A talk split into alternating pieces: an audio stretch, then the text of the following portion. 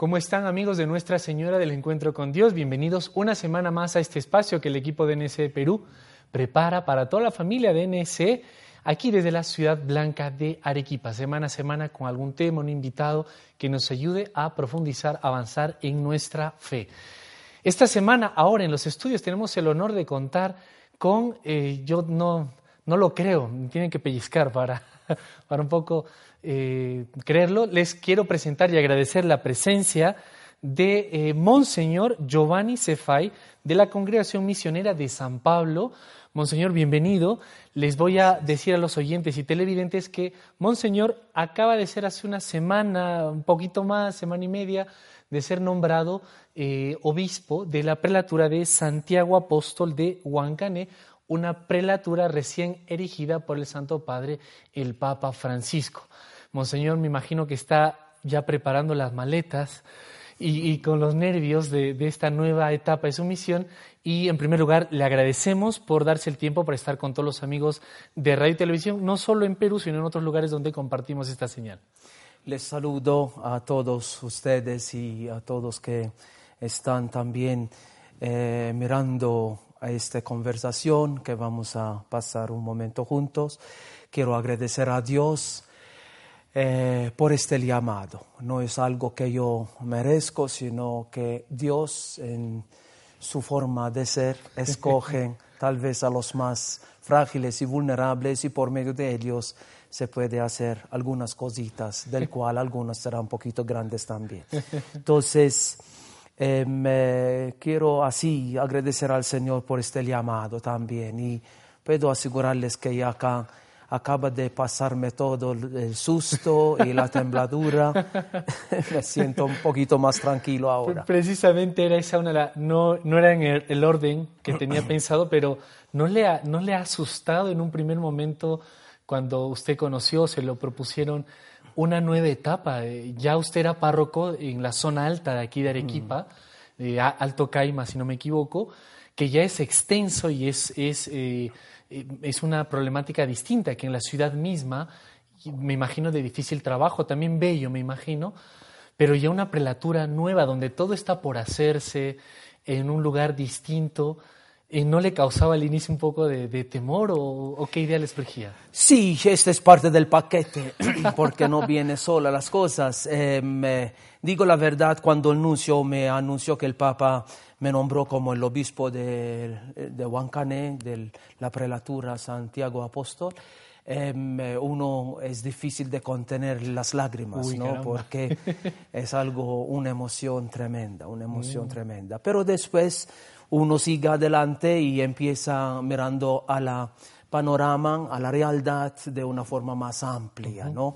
Yo hasta ahora tengo eh, casi 18 años aquí como párroco em, y hemos organizado las parroquias de la mejor forma. Entonces, esto también nos ayuda eh, como una experiencia, como un punto de salida más que todo, porque ahora eh, la historia es mucho más amplia, mucho más diferente. Sí hay momentos que nos llena un poquito de ansiedad, ¿no?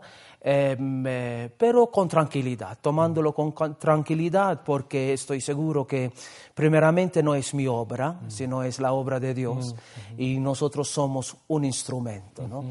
Eh, lo que me da mucha paz es que yo no estoy por mi gloria, no estoy trabajando por mi logro mm. para que yo sea exitoso, sino eh, estoy un servidor en las manos de Dios y estoy seguro que el Señor siempre va a estar a mi lado ayudándome y yo como un servidor en sus manos también, ¿no? Entonces esto me da mucho, mucho eh, fortaleza y tranquilidad para entrar por esta eh, nueva aventura con mucho entusiasmo.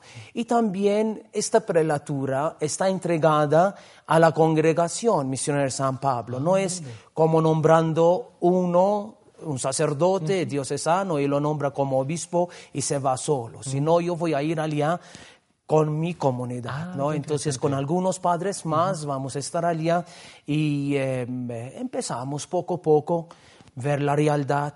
Yo quiero entrar allá em, con mucha sencillez en el sentido, con mucha prudencia. Lo que estoy diciendo continuamente a mí mismo es, em, eh, Giovanni, mucha prudencia con las situaciones, porque es una realidad completamente diferente, como usted está diciendo, que acá en Arequipa. Mucha prudencia con las situaciones y mucha gentilez con las personas, ¿no? Especialmente con el clero, con el pueblo, con su cultura, con su forma de ser, con sus creencias. Obviamente hay algunos momentos que uno tiene que andar despacito, poco a poco, ¿no? Para las cosas marchan un poquito mejor. Estoy seguro que por algo nos servimos también. Pero eh, estoy listo de aprender de este pueblo, ¿no? Porque Dios ya está allá. Yo no voy a inventar la rueda, como dicen, ¿no? La gente ya está haciendo una experiencia, los obispos anteriores, tanto de Ayaviri como de Juli, de donde había salido esta la nueva prelatura, son obispos muy entregados y muy santos también, ¿no? Tanto el Monseñor Kai como el Monseñor Ciro, el Monseñor José María, eh, anterior del Monseñor Ciro, que han hecho un labor em, eh, muy valioso, muy lindo, un labor muy santo, junto también con Padre Pedro Bustamante, el Monseñor, perdón, que está en Sicuani, el Monseñor lo conocía acá también, mucho tiempo juntos. Es dato curioso porque en alguna declaración, eh, Monseñor Javier, eh, de arzobispo de aquí de Arequipa, ha dicho que él mismo se quedaba como sorprendido de cómo Dios del clero de Arequipa eh, volvía a escoger uno de sus presbíteros, como usted ha dicho, Monseñor, ahora en Sicuani, y ahora usted. Entonces es como que también, él decía, Arequipa, eh, la arquidiócesis pierde un buen párroco, pero la iglesia en Perú eh, gana un, él aseguró un buen obispo, ¿no? Entonces, eran sus declaraciones, también es dato curioso. Así es, de verdad. Em, yo creo que el labor tan lindo, bello y entrego que está eh, entregado del Monseñor Javier, creo que está dando fruto en el sentido que Dios está bendiciendo su esfuerzo.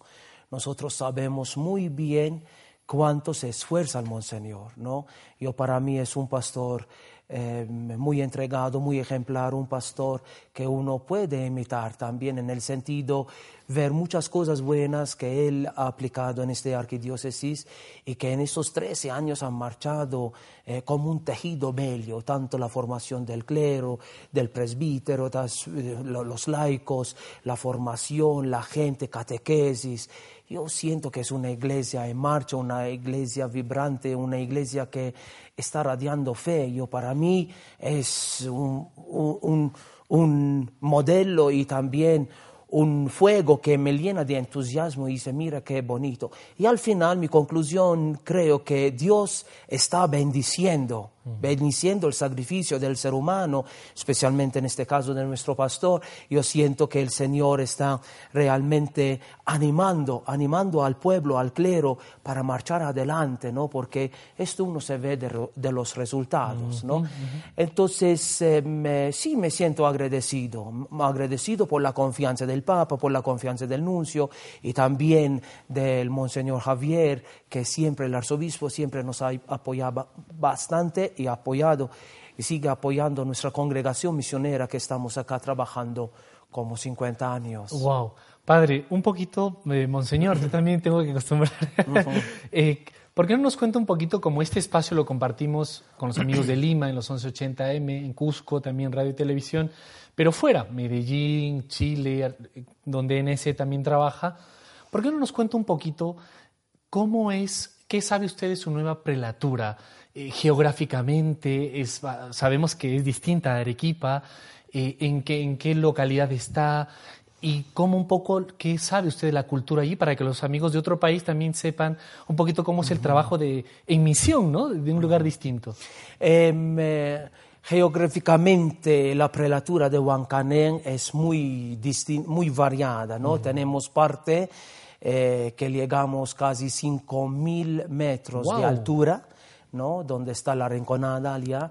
Em, eh, y también hay partes que es ceja de selva, que es otra realidad totalmente distinta de esto. ¿no? Eh, esto es uno de los eh, primeros dificultades o, o- o desafíos, mejor dicho, ¿no? que uno tiene que irse, sentarse poco a poco, también por el mismo ambiente. No puedo llegar allá aterrizando corriendo, sino tiene que tomarlo despacito. Em, eh, esta es una realidad allá que hace mucho frío, me contaron que tengo que abrigarme muy bien, pero por los cuatro, la sede vamos, Huancané propia, donde va a estar el obispado, eh, la prelatura, la sede es 3.800 metros, ¿no? Que hace bastante frío también. Em, una de las eh, otra realidad que hay allá es que el pueblo habla tres idiomas, ¿no? Uno es el español, pero después hay em, lo que es la aymara, que es la parte de Huancané, y por la parte de la selva que hablan en quechua, ¿no? Entonces tengo que renovar un poquito mis neuronas para sentarme y empezar aprendiendo por lo menos un poquito de palabras y conocer un poco. A pesar que me han asegurado que hasta 60 años el pueblo, de 60 años por abajo, todo hablan y entienden bien el español. La, poquito las dificultades con los ancianitos, ¿no? que hablan puramente quechua o aymara. Y después hay también muchas realidades un poquito diferentes de acá de la ciudad. Allá la mayoría de las personas son perso- eh, em, eh, campesinos, trabajan en, en el campo, en la chacra, etc. Pero a la misma vez es algo que a mí me impactó bastante ver toda la familia unida, ¿no? En motocicleta hay el papá, dos o tres niños en medio y la mamá sosteniendo de Usted atrás. ya ha hecho un viaje entonces a Sí, Huancané. Estuve allá algunas ocasiones conociendo y otra realidad bonita también ver la familia trabajando juntos, papá, mamá y los niños, no los hijos. Es algo que acá en la ciudad es muy distinto. ¿no? Normalmente el papá trabaja lejos, en las minas, etcétera. Em, eh, y la familia es un poquito así separada en este sentido, ¿no? Eh, Uno trabaja por acá, otro trabaja por allá. Pero algo allá que me impactó bastante es esta belleza Ah, de estar más, eh, más unidos. Sí hay otras dificultades, o más que dificultades, una nueva realidad em, eh, que yo voy a ir descubriendo poco a poco, ¿no? Pero más, por ejemplo, esto para irse de un lado a otro lado es cerca de seis horas de viaje en Wow. carro, ¿no? Hay parte que es trocha, otro que es eh, muy angostas las calles y con un precipicio también tremendo. Yo estuve mirando un poquito, caminando no llegado, pero caminando con un carrito pequeño eh, para, para conocer un parte de la Sandia, ¿no? de Sandia, que es cerca de la selva, casi hemos ido en el barranco, ¿no? Wow. todos los cuatro sacerdotes que estuvimos, porque el carro no es adecuado, porque es muy pequeño, ¿no? Y hay mucho lodo, eh, agua, etcétera, ¿no? Entonces, esta es otra dificultad que vamos a encontrar, es del viaje es para visitar las parroquias, conocer los sacerdotes. Es mi deseo, mi deseo es de estar muy cerca de mi clero y también del pueblo de Dios, ¿no? Porque este es el trabajo del Qué, obispo. qué bello. Este, tenemos que ir a una pausa, le invito, brevísima. Y a nuestro Papa Francisco mucho le gusta decir pastores con olor a oveja. ¿Alguna persona de la parroquia que usted dirigía, que con- escucha, ve estos medios también, nos decía que a usted le gustaba mucho visitar las casas en su, en su parroquia antigua. ¿Tiene algo que ver esto con eh, ser pastor con olor oveja? Le dejo esta pregunta y la respondemos después de la pausa, ¿le parece? Muy bien. Muy bien, gracias, Gracias. Monseñor. A los amigos de Radio y Televisión de NS, brevísima pausa en Hacia el Encuentro con Dios. Nos visita Monseñor Giovanni Cefay de la Sociedad Misionera de San Pablo, eh, Congregación Perdón Misionera de San Pablo, eh, obispo recién electo de la prelatura de Santiago Apóstol de Huancané, al sur de Perú. Enseguida continuamos en este su espacio.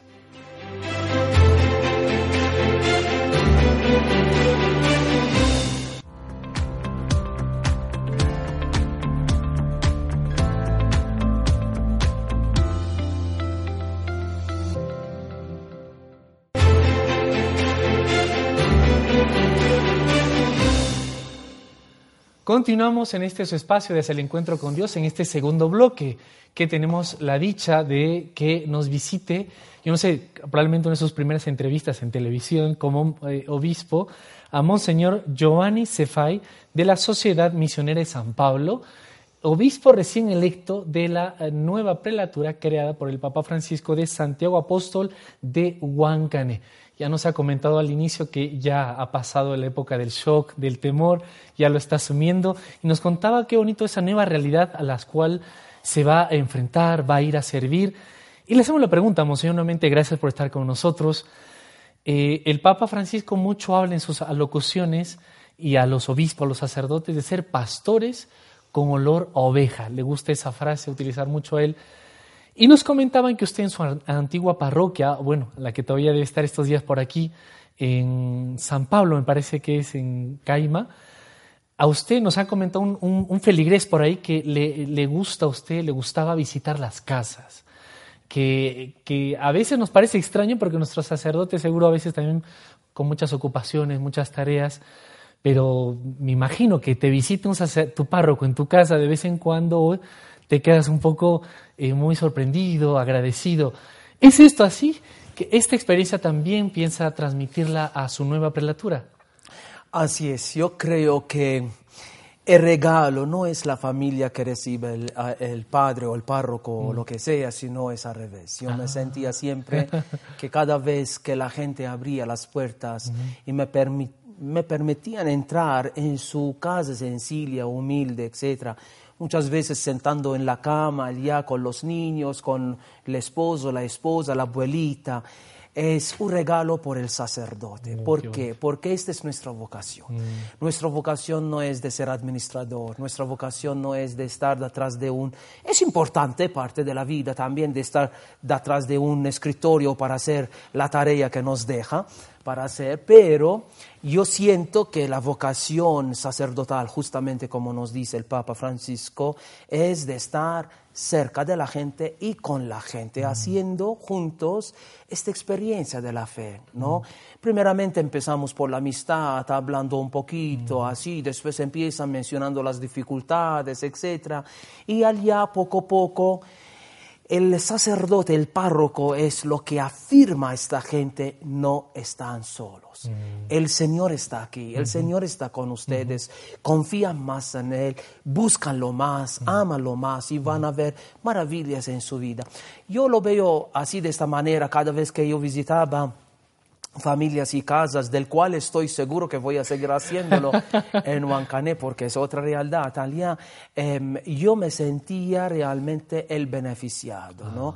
Saliendo de allá más enriquecido, la gente te enseña, te enseña. Nosotros no tenemos todo ya está hecho y listo y conocido, ya sabemos. No, yo, qué bonito que nosotros aprendemos de esta experiencia de la gente. La gente en su sencillez, con su religiosidad también popular que tienen, la forma de orar, sus altarcitos, etc. No, algunas veces hemos arrodillado allá tranquilos, vamos a rezar un poquito, una oración por, por esta familia, por ustedes, por sus hijos, por las dificultades mismas que ellos mencionan, ¿no? Em, eh, yo creo que es un alivio, es un regalo, ¿no? Un regalo muy bello. Yo creo que sí, el regalo era de ellos a mí cada vez que yo lo visitaba. es esto que dicen, uno más recibe cuando da, ¿verdad? Que, que, es lo que da. Pero ahora tenemos que, hemos ido como salpicando, pero ¿por qué no nos cuenta un poquito ¿De dónde viene usted? Porque hemos dicho al inicio un poquito que usted es de la Sociedad Misionera de San Pablo. Ya no sonará, eh, según el, Nuevo Testamento, ese paso que hizo San Pablo por Malta. Eso es su mismo apellido, no es muy común, eh, Monseñor. Cuéntenos un poquito acerca de su origen, usted dónde nace, cuándo y, cómo llega al, seminario, cómo llega a su vocación. ¿Lo tenía claro desde siempre? Eh, sí, no tanto, no tanto. Em, eh, yo eh, estoy viniendo de una isla pequeña que se llama Malta, ¿no? que la población es de medio millón de personas. Más chiquito que la arquidiócesis donde estamos ahora. Por supuesto, muy pequeña. Pero es una isla con mucha tradición de fe, como usted ha mencionado, fue, fuimos visitados eh, por el mismo San Pablo, del cual ha dejado huellas muy profundas en el camino de la fe. Em, eh, de, una, de un pueblo muy chiquito. En, en, en, Malta hay dos islas. Hay la, eh, la isla más grande, Malta, y después al costado hay otra isla, se llama Gozo. ¿no? Y yo estoy viniendo de esta isla porque justamente la congregación en mi pueblo tenía la casa de, del noviciado. Entonces de allá fue los primeros contactos con la congregación.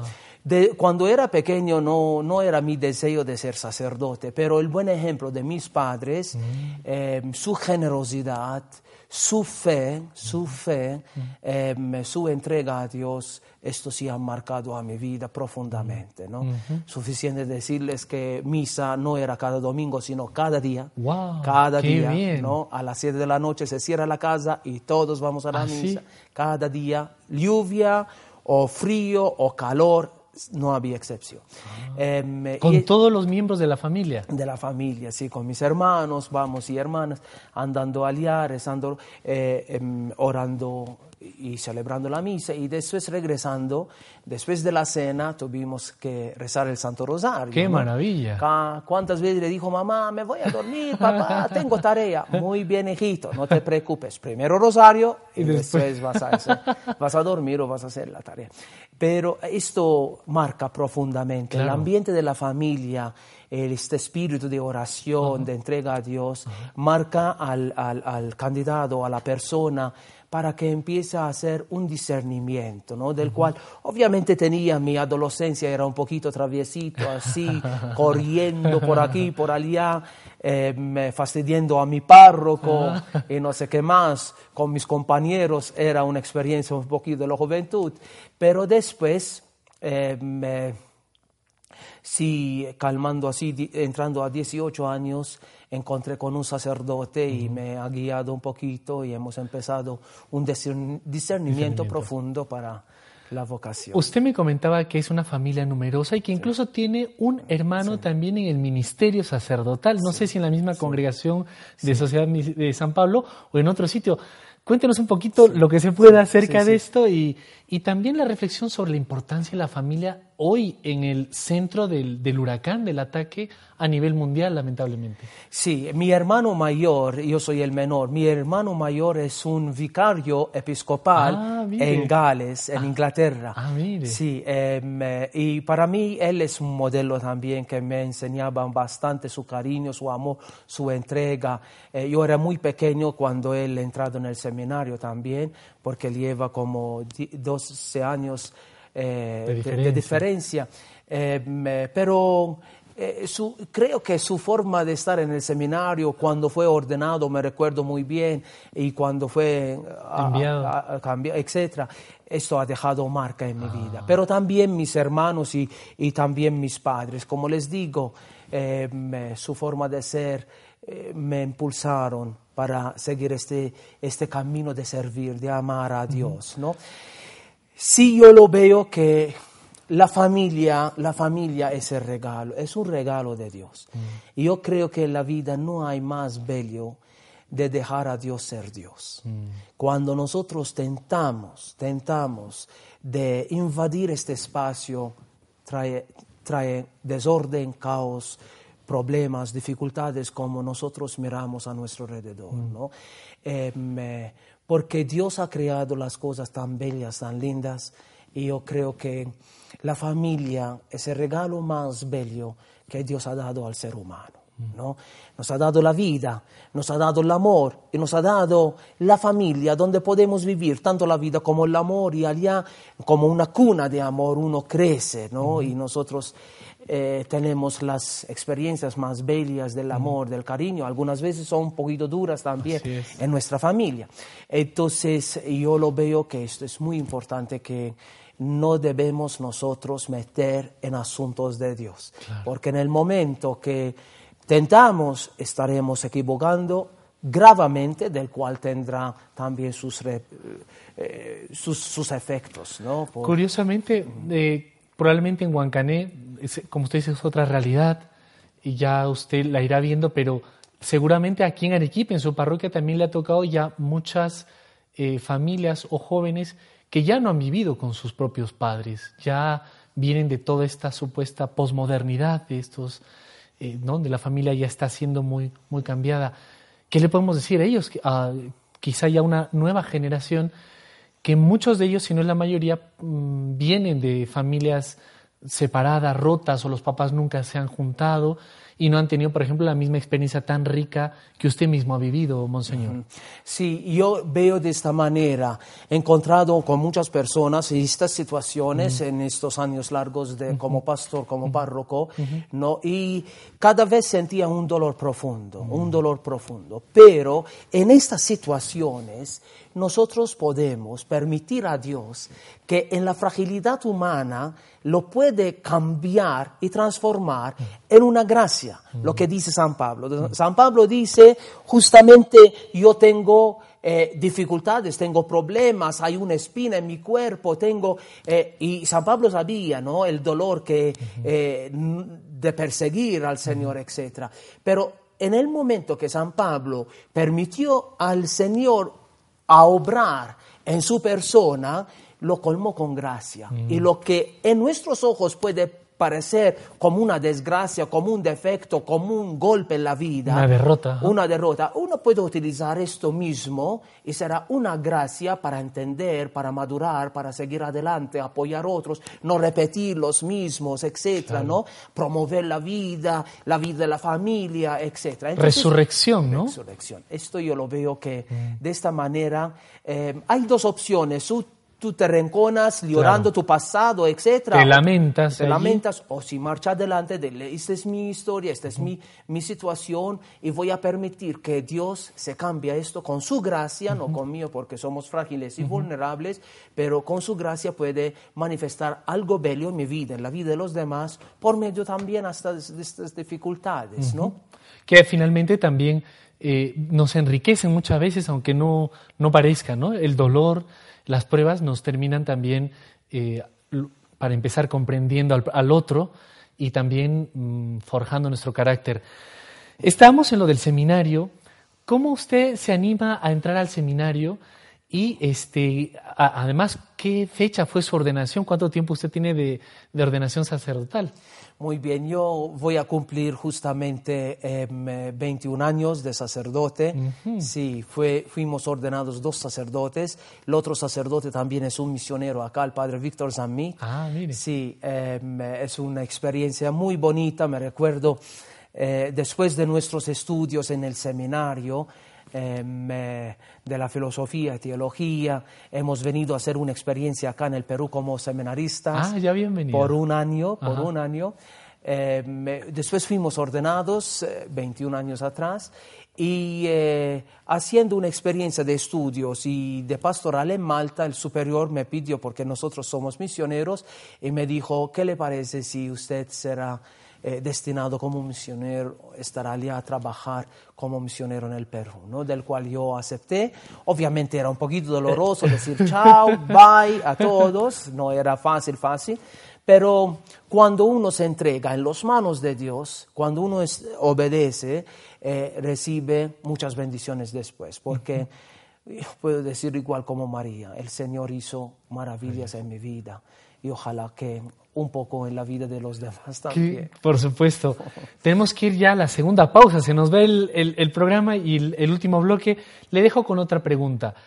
Eh, hay una frase, si no me equivoco, en el Evangelio de San Juan que dice, no, no sois vosotros los que me habéis elegido, soy yo quien os he escogido para que llevéis y deis fruto.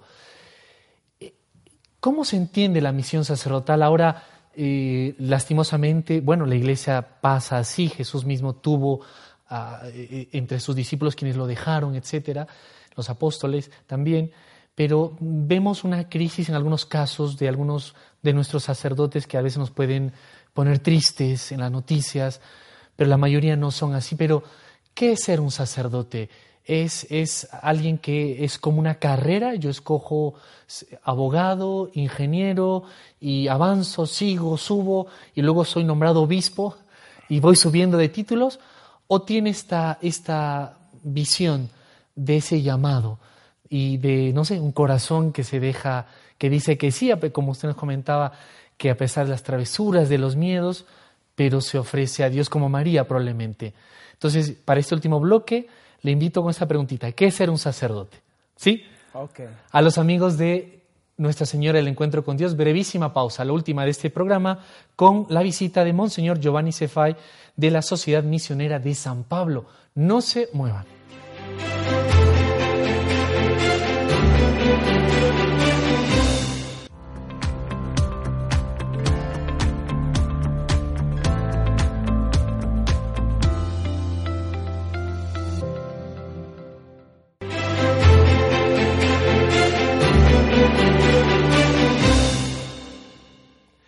Continuamos en este espacio de Hacia el Encuentro con Dios. Un saludo a todos los amigos que en Perú, en Lima, nos sintonizan en los 1180M, en Cusco, Canal 27, los, los 720M, en Arequipa, Canal 27 y también 590M seguro. Los amigos de Caima, de esta zona de Arequipa, deben estar contentos por lo que están escuchando, viendo. Y a los amigos de NS en otros lugares les recordamos que estamos con Monseñor Giovanni Cefay de la Sociedad Misionera San Pablo hace nada, unos días, elegido, nombrado obispo de una nueva prelatura aquí en el sur de Perú. Ya nos comentaba que después de ese shock ya asumido y también nos comentaba cómo es este nuevo desafío, esto de, la, de cómo le había ayudado a ser también eh, eh, sacerdote, párroco en su antigua parroquia. Y le habíamos dejado una pregunta, Monseñor, nuevamente gracias por su tiempo y esta visita. Eh, ojalá le podamos visitar en Huancané. Vamos a ver si podemos ir por allá.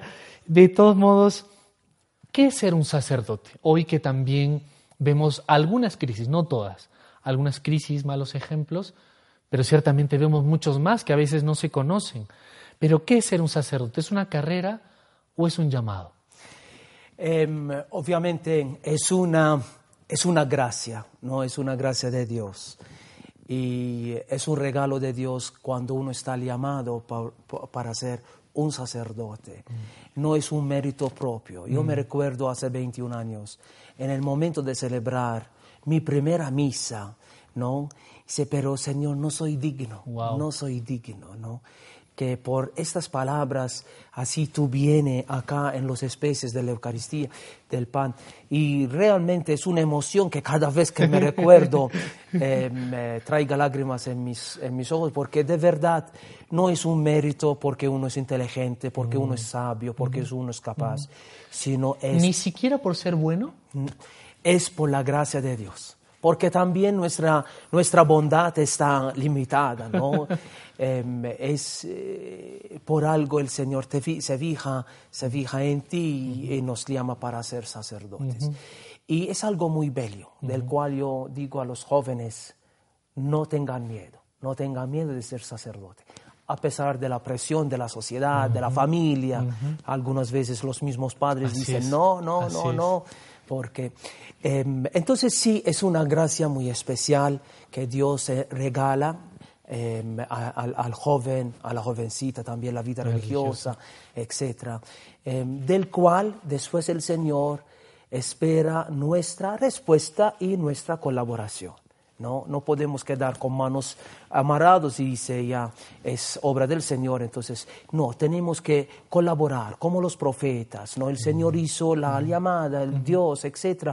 Y después ellos ya se entregaron a la misión. Yo lo veo que esta es la forma del sacerdote. Lo que yo digo un poco Sí hay momentos difíciles, porque el sacerdote es humano, es humano también, lleno de la gracia de Dios, pero es humano, y donde hay la humanidad hay la fragilidad, hay la vulnerabilidad.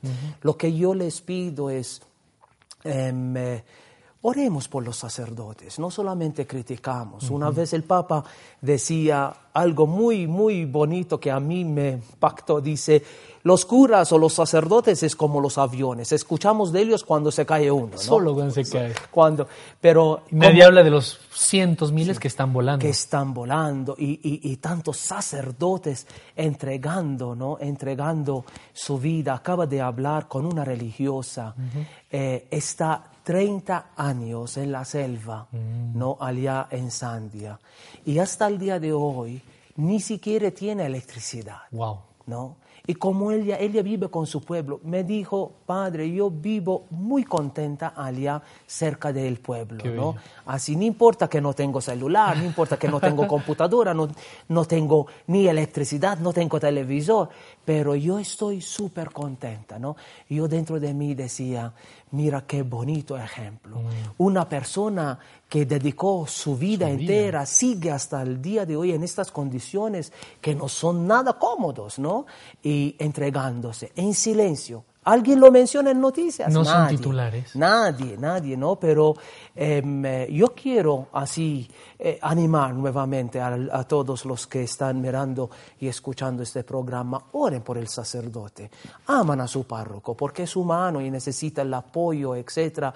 Pero más que todo, el regalo más bello es la oración. Porque cuando la comunidad está orando por su, por su pastor, entonces allá hay más fortaleza, hay más fortaleza. Para ir avanzando, porque es tan bonito para seguir hablando. ¿Y, qué, hace, qué hace un obispo? Eh, a, usted qué, qué ve que, que ahora se, ah, se va a encargar? Hemos estado con usted, el equipo de NS estuvo en, en Chapi el primero de mayo, un santuario, una fiesta muy querida aquí en Arequipa de la Virgen de Chapi, y usted hacía también, eh, contaba una historia, me acuerdo, en, la- homilía, y también pedía oraciones por ese nuevo ministerio que, que se le había encomendado. ¿Qué hace un obispo? Un fiel que ahora nos escucha, a lo mejor no sabe, solo ve al obispo porque tiene la, mi- el- la mitra, tiene el báculo. ¿A qué se, eh, qué se le encarga? ¿Qué le encarga el Papa a la Iglesia a un obispo? Em, eh, es eh, muy vario, el trabajo eh, em, es muy grande y amplio, ¿no? De un obispo, primeramente tiene que coordinar la, la iglesia local del cual uno es responsable, en mi caso allá en Huancané, eh, yo siento que hay parte lo que es administrativa, que es inevitable, ¿no? Porque la administración es parte de la seriedad de una organización, ¿no? En este sentido. Pero también la otra parte es de ser pastoral. El, eh, el obispo es el pastor, es el que acompaña a, sus, a su rebaño, el que está cerca de la gente, haciendo juntos una experiencia de fe y del amor de Dios. ¿no? Entonces yo mi misión como obispo es, y lo siento bien dentro de mi corazón, es como dice mi escudo también, mi, mi ¿Ah, sí? lema, ¿Cuál es su lema? eh, es eh, sean compasivos como es compasivo su Padre. Y yo veo que el labor principal es, como decía el Papa, de ayudar a la gente a descubrir o redescubrir el rostro misericordioso de Dios, ¿no? De tener una experiencia del amor de Dios. Primero tenemos que hacerlo nosotros, ¿no? Eso. Tenemos que vivirla nosotros. No podemos dar de lo que no podemos, como dice San Juan. Pero em, eh, y el día de hoy yo creo que el mundo está cansado de, de- de, eh, tanto que hablan y hablan, ¿no? Más quiere el testimonio. Testimonio. En la familia misma, el joven ya no quiere prédicas del, del papá, de la mamá, sino quiere y busca y está atento al testimonio. ¿no? Entonces yo creo que ser obispo, esto es, ser un testimonio auténtico con la ayuda de Dios, ¿no? del amor de Dios, de la misericordia de Dios, eh, y ayudando, ayudando alrededor, al pueblo, al clero, formando esta fam- familia, comunidad de comunidades. La palabra de Dios, cerca de nuestra Madre, la Virgen María, que continuamente nos, nos inculca en nuestros corazones este amor profundo, ¿no? Em, y haciendo esto la voluntad de Dios en nuestra forma de ser, como humanos, con los defectos, con nuestras eh, virtudes y no tan virtudes, sombras y luces, como dicen, pero creo que de esta manera podemos hacer algo bonito. Tanto el obispo, pero como te digo, el obispo solo no, el, el obispo solo no tiene, no tiene, no sé qué digo, pero em, eh, cuando está alrededor, en una unión, primeramente con el episcopado, porque no voy a ser el único obispo, nosotros estamos acá como 55 o más con los eméritos obispos acá y hay lo que se llama la conferencia episcopal del Perú. Entonces estamos en, una unión, juntos con el Papa, ¿no? Y después em, con el clero y con el pueblo de Dios. Entonces hay esta dinámica que está dando parte administración, em, fidelidad hacia la autoridad y también la iglesia y también cercanía al pueblo de Dios. Yo creo que con esta eh, manera podemos hacer esta misión como un obispo. Y al final yo quiero decirles, ¿no? Em, eh, al pueblo, ayúdame de verdad a ser un buen obispo con sus oraciones. Y también a los demás, por tu obispo, oren bastante, por tus sacerdotes porque esa es eh, la belleza de la iglesia, que no estamos solos, sino como un tejido, estamos juntos haciendo esta misión. El cuerpo místico, así es. Eh, Monseñor, para ir acabando, ¿qué papel eh, tiene la oración para un párroco y ahora para un nuevo obispo? ¿qué, papel, qué, qué importancia tiene la oración en la vida diaria de un presbítero?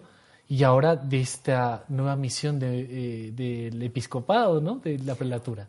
Muy bien, yo acabo de irme también con algunos amigos a conocer eh, la casa que era un convento que hace años vivían las monjitas allá en Huancané Em, del cual tenemos que arreglarlo de nuevo porque tenemos que empezar prácticamente desde cero. ¿no? Em, y primera cosa que estoy así atento, atento es dónde va a ser la capilla. Ah.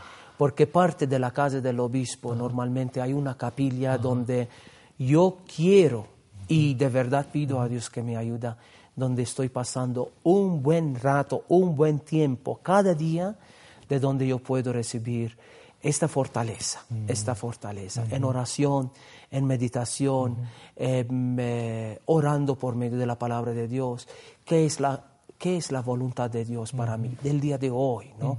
Em, porque uno puede irse allá con todo, ser propetente y no sé qué más, y dice, acá yo, no, yo creo que lo que voy, como empecé diciendo, no es por mi gloria, allá yo soy un servidor era el Evangelio de ayer, ¿no? el Señor que ha lavado los pies de los apóstoles y diciéndoles, no se olviden, no se olviden esto, ¿no? El obispo es el servidor y esta fortaleza viene de la oración. Es muy importante que estaremos muy, muy cerca, ¿no? De la Eucaristía, de la oración em, y de Dios, porque de esta manera podemos hacer algo em, según la voluntad de Dios. Para acabar este minutito que nos queda aproximadamente, alguna palabrita que usted quiera decir, lo ha mencionado usted un momentito, qué alegría, y la Virgen. La Virgen eh, eh, en, la vida, en la misión de Monseñor Giovanni Cefai, antes Padre Giovanni. Eh, yo escuché por ahí algún niño que igual lo saludaba Padre cuando pasaba por allí este, y lo conocía. ¿Qué papel tiene la Virgen en, ya tenía y ahora en esta nueva misión, Monseñor? nosotros pertenecemos a una congregación misionera del cual el fundador eh, nombró a María Asunta como la patrona mm. eh, de la congregación y es la patrona de Arequipa Así es. Yo veo que María es muy importante en nuestra vida, mm. ¿no? Ella se dio cuenta inmediatamente que acabó el vino en bodas de Cana. Ella es, porque es una madre. Y nadie será capaz de hacer este trabajo, este trabajo como eh, la madre. ¿no? Acabamos de celebrar también el Día de la Madre. Eh, María es aquella que acompaña al sacerdote y, nos ilumina, nos ayuda, ¿no? nos lleva continuamente, nos ilumina para estar con esta cercanía hacia Jesús. ¿no? María no queda contenta que nosotros estamos rezando rosario, ¿no? sino em, eh, estamos con ella orando, ella misma intercede, ella misma eh, pide a, a, su Hijo, pide a Dios para que nos acompañe a nosotros los sacerdotes. Entonces yo siento parte muy fundamental de estar cerca de ella, de ser devota de María, porque los que son devotos de María no quedan defraudados. Amén, así sea.